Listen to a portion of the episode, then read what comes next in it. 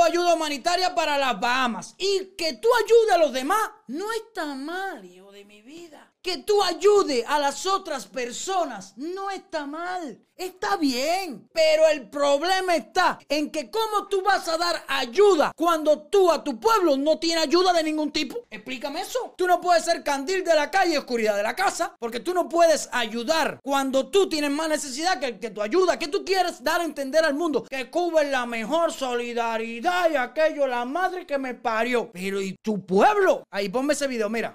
Mira, mandaron gente para recoger basura. No digo ni papá. Mandaron gente para, mira, recogiendo basura, mira. Mira, ahí está el cubano en Bahamas. Wow. Qué bueno, mandaron ayuda. Mandaron ayuda para Bahamas. Qué bueno, caballero. Buenísimo.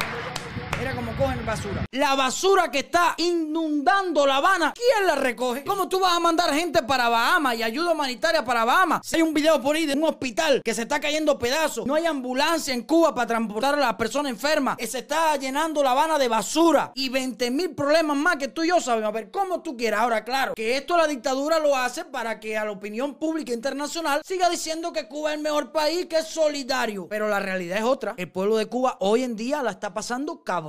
Cabrón, cabrón, cabrón. Con 20 mil necesidades. Miren cómo están las calles sin transporte. Y tienen que ir a trabajar porque si no van a trabajar supuestamente no les pagan. Y hay muchas personas con que usted no lo crean. Tienen que robar y tienen que hacer 20 mil cosas. Pero, pero necesitan aunque sea ese salarito mierdero. Y para aunque sea tener al niño con 5 pesos para ir a la escuela. Compadre, si sin ese salario no transporte. se hace nada. Ese salario no da para nada. No, ese salario no va para nada. Pero bueno, si tú lo cobras, tú aunque sea pagas algo que deba al aunque sea una libre carne, vaya. Una miseria, pero bueno, ya las personas casi por el transporte no pueden ir a trabajar. En los alimentos por el cielo. Si yo entro a una tienda de Cuba, yo me cago de risa ahí mismo. Precio de eso que estoy, pero ¿con- ¿para quién son esas cosas? Explica. Para los cubanos, esas tiendas, ¿para quién está creada? La pregunta mía es, ¿qué está creado para el cubano? Las tiendas ya no están creadas para los cubanos, las tiendas están creadas para los extranjeros. Porque con los precios que hay, ningún cubano se va a comprar una olla en ciento y pico pesos. A mí lo que me da cuenta, ciento y pico dólares. Ningún cubano se va a comprar eso. Eh, los hoteles, la, eh, la parte del turismo. Sí, tienes que irte para allá. Si es en Holguín, tienes que irte para Playa Blanca, para una de playa. Tienes, porque los hoteles no puedes disfrutar. No puedes disfrutar como una persona. 20 mil necesidades. Pero Cuba sigue mandando ayuda humanitaria. Vuelvo y repito, ayudar no está mal. Pero tú no puedes ser candil de la calle y oscuridad de la casa. Porque el pueblo de Cuba se está yendo a la mierda. Tiene 20 mil necesidades. Eso lo sabe todo el mundo.